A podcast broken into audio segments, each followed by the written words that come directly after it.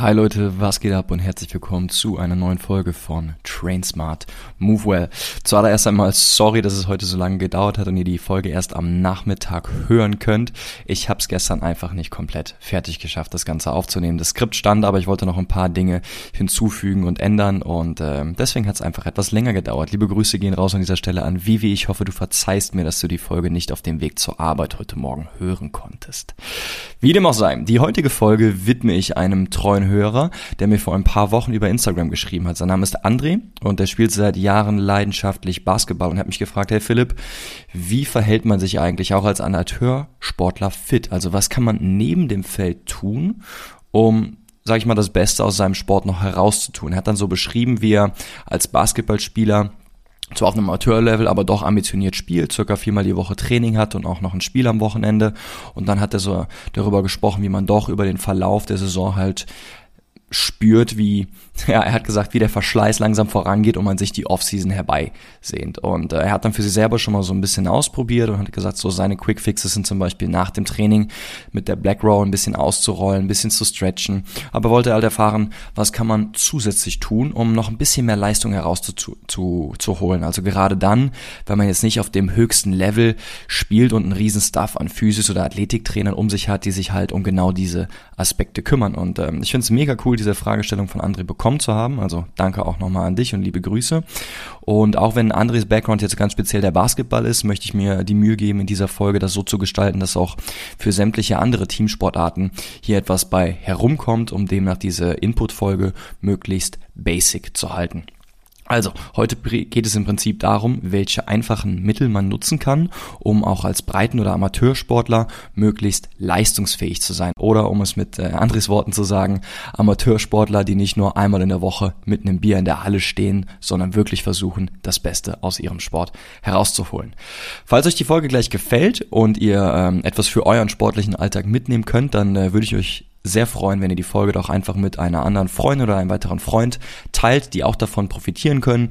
Oder ihr haut die Episode gleich in eure Instagram Story und verlinkt mich mit Philipp Jakobs Coaching. Also Leute, bleibt dran. Gleich nach dem Intro geht's los.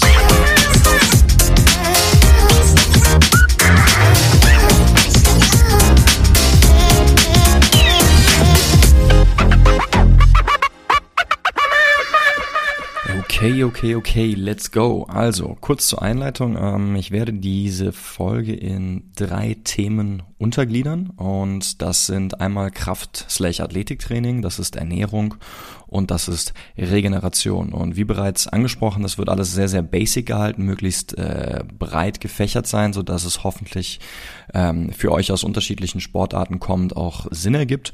Und sofern da Bedarf ist, als dass ihr da vielleicht noch mehr ins Detail gehen wollt und ähm, vielleicht wissen möchtet, wie man einen konkreten Krafttrainingsplan erstellt oder was auch immer, dann könnt ihr mir auch gerne nochmal schreiben und vielleicht lohnt es sich dann da nochmal eine komplette Folge drüber zu machen. Ich werde aber jetzt erstmal mit dem Athletik-Krafttraining anfangen. Und ähm, die erste Frage, die man sich vielleicht stellen sollte und die sich auch viele stellen, ist, warum sollte ich das überhaupt machen? Und ich finde, das ist eine berechtigte und eine gute Frage. Also was ist überhaupt der Grund, warum ich zusätzlich zu meinem Mannschaftstraining, egal ob das jetzt Basketball, Fußball oder whatever ist, warum sollte ich da noch ein Krafttraining zu machen? Ähm, und ich möchte auf zwei Ebenen antworten. Zum einen ist es der Aspekt der allgemeinen Resilienz. Also auf dem Platz oder in der Halle oder bei welcher Sportart ihr auch immer seid.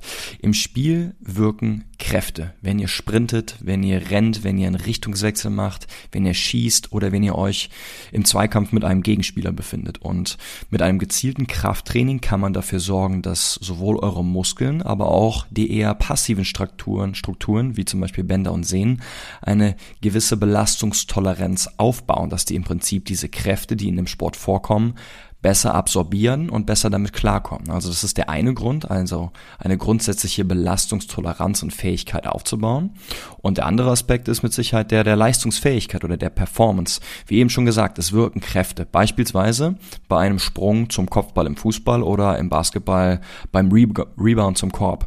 Und wenn ich jetzt mal als Beispiel das plakativ so ein bisschen runterbreche, ähm, betrachten wir mal zwei gleich große Gegenspieler, die miteinander im Zweikampf sind. Ja, der eine, nennen wir ihn Spieler A, der macht Krafttraining, um gezielt sowohl seine Maximalkraft als auch seine Schnellkraft zu entwickeln.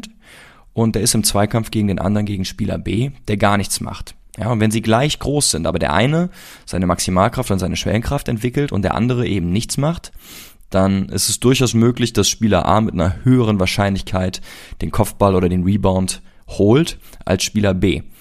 Weil er A mehr Kraft entfalten kann, dementsprechend höher springen kann und weil er sie auch schneller entfalten kann und demnach wahrscheinlich schneller zum Korb kommt oder schneller ähm, zum Ball kommt, wenn es äh, um, um Zweikampf am, am Fußballplatz geht. Natürlich das muss man fairerweise auch sagen. Es gibt immer noch taktisch und technische Komponenten, die da mit hinzukommen. Und es gibt auch Athleten mit einer gewissen Spielintelligenz, die körperliche Defizite dann wettmachen können. Aber grundsätzlich ist das eher die Ausnahme als die Regel. Und um das jetzt nochmal an einem, an einem einfachen Beispiel so festzumachen, wenn wir jetzt wieder zwei Spieler betrachten, sagen wir mal Spieler 1 mit einer Maximalkraft von 50 Kilogramm. Sagen wir, der kann mit einer Kniebeuge mit 50 Kilo auf dem Rücken keine einmal bewegen. Ja, das ist sein, sein Maximum. Und ähm, wenn wir dann einen gleich großen Spieler betrachten, dessen Maximalkraft 100 Kilo beträgt, ja, also der mit einer 100 Kilo Hantel auf dem Rücken einmal hoch und runter gehen kann, runter und hoch gehen kann, und wenn die beide jetzt springen, ja, die müssen gleich hoch springen, sind auch beide gleich groß.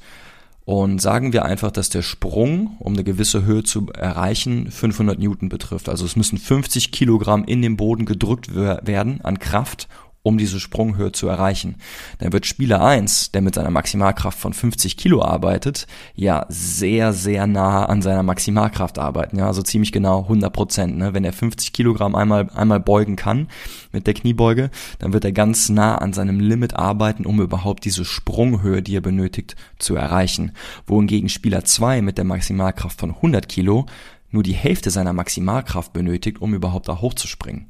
Ja, und dieses einfache Beispiel soll einfach nochmal so ein bisschen darstellen, warum es sich lohnt, mit Krafttraining äh, an bestimmten äh, Aspekten zu arbeiten, um halt auch Leistungsfähigkeit aufzubauen und zu verbessern. Ich hoffe, das ist euch damit so ein bisschen klar geworden, also wie Krafttraining im Prinzip einen Unterschied machen kann. Klar ist auch, dass es eher eine Art Sekundärtraining ist. Also es muss jetzt nicht zwingend immer das Teamtraining komplett ersetzen, aber es soll das Ganze ergänzen. Und wer die Möglichkeit hat, zusätzlich zu seinem Teamtraining regelmäßig ein Krafttraining durchzuführen, der sollte diese Möglichkeit auf jeden Fall nutzen. Und da kann man auch schon mit ein bis zwei Einheiten pro Woche, sofern die dann halt gezielt geplant und, und aufgestellt worden sind, einen guten Unterschied machen. Und ähm, wenn ihr euch jetzt die Frage stellt, wie baue ich ein effektives Krafttraining auf, ähm, für mich ist da an der Stelle auch nochmal wichtig, einen Unterschied zu machen zwischen einem, sagen wir mal, sportartspezifischen Athletiktraining, also das wirklich den Sinn hat, dem Athleten, dem Sportler in seiner Sportart weiterzuhelfen, um seinen Sport mit mehr Kraft, mit mehr Schnelligkeit, mit mehr Power durchzuführen, versus das nicht so ganz sportartspezifische Bodybuilding oder Krafttraining, was man normalerweise aus den Fitnessstudios kennt. Ne? Wenn man das jetzt mal an Wiederholungen und Satzzahlen festmacht, äh, zum Beispiel wäre jetzt so ein klassisches Hypertrophie-Training, aka Bodybuilding-Training, was man aus dem Fitnessstudio kennt, dass man drei bis vier Sätze bis zum absoluten Muskelversagen macht, um diesen Pump zu bekommen. Und im Athletiktraining oder im, Krafttraining wird da einfach nochmal ein bisschen anders gearbeitet. Ne? Da sind das dann eher geringere Wiederholungszahlen, so in einem Range zwischen vier und acht Wiederholungen, dafür aber bei vergleichweisen höheren Intensitäten, die man aber dann auch nicht immer bis zur absoluten Erschöpfung geht, dass man eben klar seine Kraft weiterentwickelt, sein Kraftlevel über einen gewissen Zeitraum erhöht, sich aber nicht so komplett raushaut, dass man dann, wenn man zum Beispiel morgens trainiert, abends nicht mehr im Teamtraining seine Leistung abrufen kann. Und da möchte ich im Prinzip auch nochmal die Aufmerksamkeit von euch richten auf das äh, Athletikprojekt Meilensteine vom Deutschen Basketballbund. Das hat der DBB letztes Jahr aufgebaut und das ist ein Projekt, das jungen Basketballer und Basketballerinnen äh, eine Orientierung geben soll für ihr Athletiktraining. Denn sowohl im, äh, im Erwachsenenalter als auch im Jugendalter ist es durchaus sinnvoll, ne, die Stichworte, die ich eben genannt habe, ne, zur Belastungstoleranz, zur Verletzungsprävention und auch zur Leistungsentwicklung sollten hier nochmal klingeln. Ähm, und das Programm, was ihr da seht, ich werde den Link auch auf jeden Fall in die Beschreibung dieser Folge packen. Das Programm ist in unterschiedliche Progressionsstufen unterteilt. Ähm, das ist da jetzt auf unterschiedliche Altersstufen ähm, runterdekliniert, also U16, U17, U18 und so weiter und so fort. Aber selbst wenn ihr jetzt Mitte 20, Mitte 30 oder Mitte 40 seid, total egal, könnt ihr euch trotzdem an diesem Programm entlanghangeln. Ja, und wenn ihr jeden diesen, diesen dieser Pläne einfach mal für vier bis sechs Wochen durchgeht, habt ihr easy ein halbes Jahr einfach eine sehr, sehr gute Planung mit unterschiedlichen Übungen, die aufeinander aufbauen, die sogar mit Videotutorials hinterlegt sind. Also checkt das einfach mal ab. Ähm, das ist ein ziemlich cooles Programm, was man gerade als Anfänger nutzen kann, um sich da mal ähm, grob in die Thematik rein zu trainieren und äh, ich sag mal einen guten Start ins Krafttraining zu bekommen. Wie gesagt, völlig unabhängig vom Alter, völlig unabhängig von eurem Leistungsstand, egal ob ihr jetzt schon zwei Jahre Krafttraining gemacht habt, aber vielleicht eher im Fitnessstudio Bodybuilding-mäßig und gepumpt habt oder ob ihr komplett neu einsteigt. Da habt ihr eine sehr gute Möglichkeit, ähm, in einer guten Struktur und mit gescheiten Progressionsmodellen ins Krafttraining einzusteigen. Ja, und damit sind wir im Prinzip auch schon am Ende der des Bereichs Athletik slash Krafttraining angekommen und ich gehe direkt zum nächsten großen Thema über, welches Regeneration ist. Ähm, ich werde jetzt am Anfang ein paar akute Maßnahmen besprechen und dann am Ende mit ein paar grundsätzlichen Dingen abschließen. Für die akuten Maßnahmen, da beziehen wir uns vor allem auf die Situation direkt nach der Belastung. Das bedeutet direkt im Anschluss an das Training unter der Woche oder im Anschluss an das Spiel vom Wochenende. Und vielleicht erinnert ihr euch noch aus dem Intro, da hat André gesagt, dass für ihn zum Beispiel ähm, es zu einer Routine geworden ist, nach dem Training ein bisschen zu stretchen und mit der Black Roll einfach die Muskeln so ein bisschen locker zu machen. Und äh, das ist auf jeden Fall eine richtig gute Sache und ähm, eine Möglichkeit, die ihr habt, um eure Regeneration zu fördern. Die ganze einfache Antwort, so richtig basic und plakativ runtergebrochen ist, grundsätzlich alles das, was dir persönlich dabei hilft, runterzukommen, herunterzufahren. Was damit gemeint ist, ist im Prinzip, dass man den Parasympathikus aktiviert.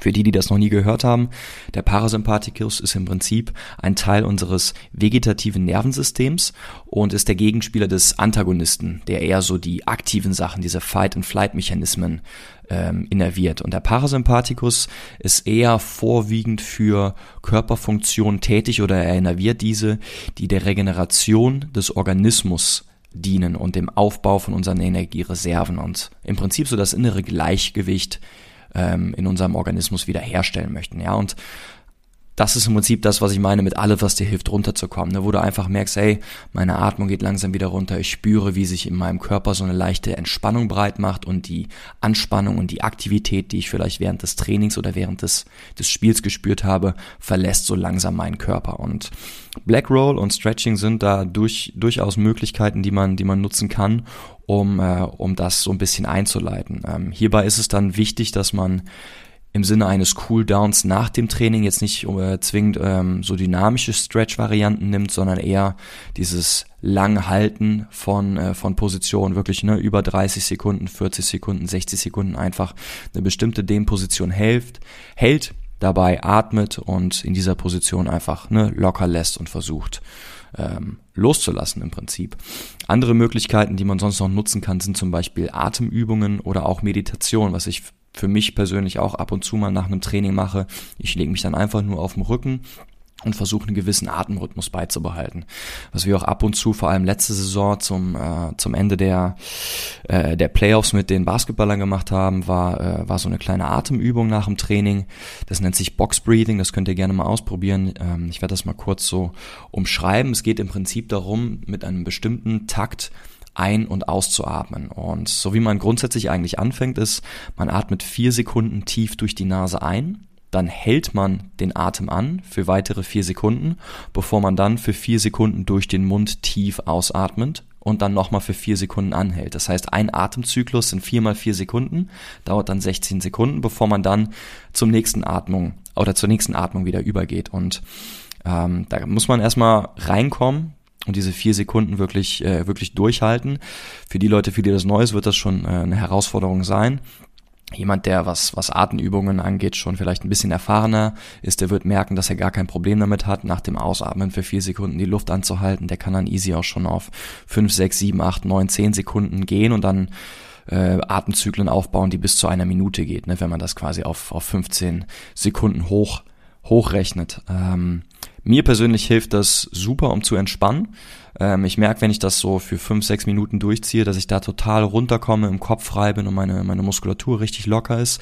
Äh, es gibt andere Leute, bei denen ist das ein bisschen zu viel äh, Wirrwarr im Kopf, weil man sich auf die Atmung konzentrieren muss und für die ist es eher nichts. Also muss wirklich jeder für sich herausfinden, was einem persönlich hilft, um, um runterzukommen.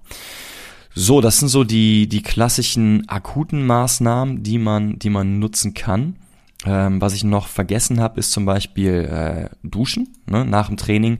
Äh, ist eine einfache Möglichkeit, Kontrastduschen dass man zum Beispiel drei bis fünf Durchgänge immer im Wechsel eine Minute warm, eine Minute kalt duscht. Das erhöht die Durchblutung, das beschleunigt ebenfalls regenerative Prozesse im, im Körper und kann auch zumindest zu einem gewissen Grad Muskelkater entgegenwirken oder sogar vorbeugen. Hier bietet es sich an, gerade wenn man das auch vielleicht morgens vor der Arbeit macht, um grundsätzlich so sein, sein Immunsystem zu stärken, ähm, dass man dann mit einer mit einer kalten Minute am Ende aufhört und dann quasi aussteigt.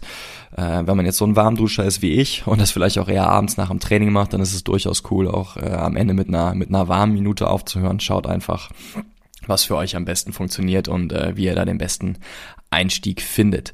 So, das waren jetzt so ein paar akute Maßnahmen, also wie gesagt, grundsätzlich Sachen, die einem helfen, ähm, parasympathisch so langsam runterzufahren und ähm, einfach die Spannung aus seinem Körper zu bringen. Das kann Blackrolling sein, das kann Stretching sein, das können Atemübungen sein, es kann Meditation sein. Whatever works for you.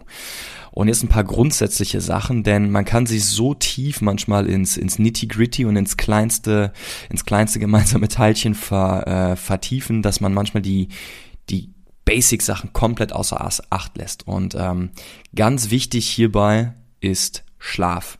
Ja, also ihr braucht euch gar nicht da Gedanken zu machen, was soll ich für ein, für ein Shake mit welchem Proteinpulver nehmen und soll ich mir lieber die eine Theragan oder doch die Theragan kaufen, äh, wenn ihr es nicht schafft, durchgehend einfach mal sieben Stunden in der Nacht zu pennen oder im Optimalfall auch mal acht oder neun Stunden. Schlaf ist der wichtigste Prozess, den der Körper hat, um zu regenerieren, um auch Muskeln aufzubauen, um irgendwelche Verletzungen wieder zu regenerieren und so weiter und so fort. Also das ist wirklich das, der größte Hebel, den ihr habt. Und wenn ihr, wenn ihr da erstmal ansetzt, wenn ihr vielleicht realisiert, ey, ich, ich bin tatsächlich eher so jemand, der vielleicht fünf, sechs Stunden schläft, dann wäre das meine, meine dringlichste Empfehlung an euch. Kümmert euch vor allem erstmal darauf, darum, die, die Schlafdauer, die ihr regelmäßig habt, hochzufahren auf mindestens sieben Stunden. Andere Leute brauchen eher acht, manche Leute brauchen sogar neun. Das muss jeder für sich mal so ein bisschen herausfinden und testen.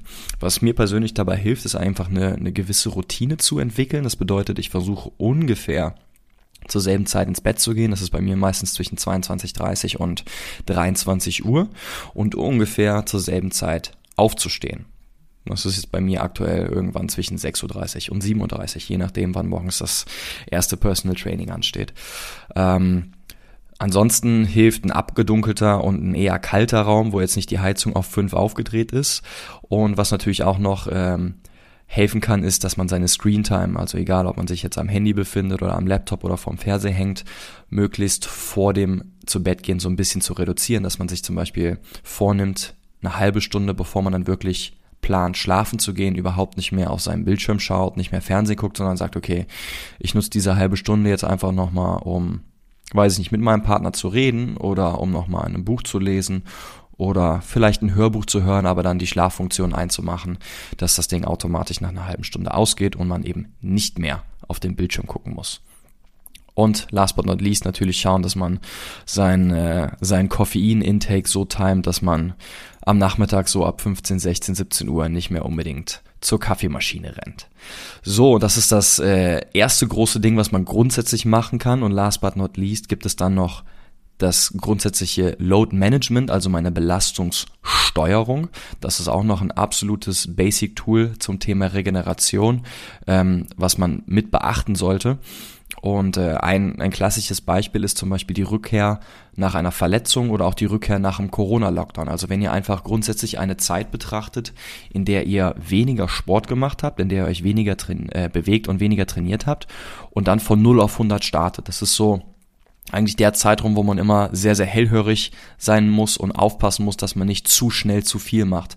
Denn der Körper, der ist halt so gut darin, sich an, an den Input anzupassen, den wir ihm geben. Und wenn der Input jetzt beispielsweise über den Zeitraum einer Verletzung, ne, wenn man jetzt sich, weiß ich nicht, das Sprunggelenk umgeknickt hat und für vier, Wochen nichts gemacht hat, äh, beziehungsweise nur auf Krücken rumgehumpelt ist, dann ist der Körper in der sechsten, siebten, achten Woche, auch wenn sich der Fuß vielleicht grundsätzlich wieder gut anfühlt, nicht direkt ready dafür, viermal die Wochen viermal die Woche im, äh, im Teamtraining Gas zu geben. Na, also auch da braucht der Körper wieder ein bisschen Zeit und muss Step by Step herangeführt werden. Und auch da kann man versuchen, ähm, auch wenn man jetzt nicht ein, äh, eine Belastungssteuerung oder ein Belastungsmonitoring im, äh, im Teamtraining oder in seinem Mannschaftssport äh, integriert hat, einfach mit ein bisschen Menschenverstand heranzugehen und zu sagen, ey, ich starte jetzt nicht von 0 auf 100 und mache meine vier Trainingseinheiten, sondern ich mache in der ersten Woche eine Trainingseinheit, in der zweiten zwei, in der dritten drei, so dass ich in der vierten dann hoffentlich ready bin, um alle vier Einheiten machen zu können. So, und damit haben wir auch den zweiten Teil, den Teil der Regeneration abgedeckt und gehen jetzt zum letzten Teil über den der Ernährung. Und hier werde ich mich nochmal mehr basic halten, weil das tatsächlich auch der Bereich ist, wo ich, ähm, ich sag mal, am am wenigsten Ahnung von habe. Ähm, ich werde dementsprechend jetzt nicht zu tief in, in die Thematik eingehen. Falls euch das interessieren sollte, könnt ihr auch gerne nochmal Rückmeldung geben und ich werde vielleicht in einer der nächsten Insight-Folgen mit einem Gesprächspartner, der da äh, eine größere Expertise hat, drüber sprechen. Aber nichtsdestotrotz gibt es ein paar ähm, wirklich total banale Sachen, die man umsetzen kann. Und wenn man die täglich einfach schon macht, dann macht man schon viel richtig. Grundsätzlich, und ihr habt es wahrscheinlich schon tausendmal gehört, aber es ist auch einfach wahr, die Big Five. Ja, drei Portionen täglich Gemüse, zwei Portionen täglich Obst versuchen zu sich zu nehmen. Und mit Portion ist im Prinzip so, wenn ihr eure Faust bald, das ist eine Portion, ja, eine Portion Gemüse, eine Portion Möhren und Paprika und dann nochmal, weiß ich nicht, Zuckerschoten mit dazu. Möglichst verschiedene Varianten, möglichst verschiedene Farben an Gemüse. Versuchen einfach mit jeder Mahlzeit so zu denken. Das habe ich letztens auch in einem Post von einem guten Trainerkollegen aus Frankfurt, von Jonas Ries gelesen in einem Post. Überlege dir einfach als erstes, wie du bei jeder deiner Mahlzeit irgendwie mit Obst oder Gemüse beisteuern kannst. Ja, also wie du dein, dein, deine Mahlzeit damit pimpen kannst. Ähm, wie gesagt, möglichst unterschiedliche Farben, möglichst unterschiedliche Gemüse- und Obstsorten zu dir zu nehmen. Ne, das kann morgens anfangen, dass wenn ihr, keine Ahnung, die Gewohnheit habt, immer Joghurt zu essen, haut da doch einfach einen Apfel und eine Banane mit rein und dann habt ihr schon zwei Portionen Obst mit am Start. Als nächstes am Mittagstisch anstelle der weiß ich nicht, anstelle der Bratkartoffeln, vielleicht könnt ihr einfach äh, Brokkoli oder irgendeine andere Gemüsesorte mit dazu nehmen. Nächster Step, Proteine. Du solltest auf jeden Fall dafür sorgen, gerade als Sportler, dass du deinen Eiweiß, Eiweißbedarf deckst. Ähm, wenn du intensiv trainierst und vor allem so intensiv Krafttraining betreibst, dann solltest du so ungefähr, je nach Literaturangabe ist das ein bisschen unterschiedlich, aber ungefähr so mit zwei bis zweieinhalb Gramm Protein pro Kilogramm Körpermasse rechnen. Ja, also wenn du jetzt 80 Kilo wiegst, intensiv Kraftsport machst, dann würdest du so ungefähr die 160 Gramm Proteine pro Tag anpeilen. Bei jemandem, der ich sage ich mal eher so normal äh, Normalsportler ist, ne, der Otto Normalverbraucher, da reichen auch schon mal 0,7 bis, bis 1 oder in, in manchen Fällen, wenn man ein bisschen sportlicher unterwegs ist, 1,5 Gramm. Ähm, aber das kannst du ja erstmal so als grundsätzliche Maßnahme für dich mitnehmen und einfach mal, ja, darauf achten, wie viel Proteine nehme ich eigentlich zu mir. Und als grobe Orientierung versuche erstmal mit einem Gramm pro Kilogramm Körpergewicht zu starten. Das ist super einfach. Ich wiege 80 Kilo, das heißt, ich will ungefähr oder mindestens 80 Gramm Proteine zu mir nehmen. Eine gute Möglichkeit, um das Ganze zu tracken, wenn ihr das mal wirklich machen wollt und sagt, ey, ich will mich da jetzt mal zumindest für eine Woche oder zwei intensiv mit beschäftigen, um einfach mal zu wissen, wie viel geht denn überhaupt rein an Protein, ist, äh, sind die ganzen Ernährungstracker-Apps. Eine davon, äh, die ich gerne auch privat und auch mit, mit Kunden im, äh, im Personal Training nutze, ist die äh, App MyFitnessPal.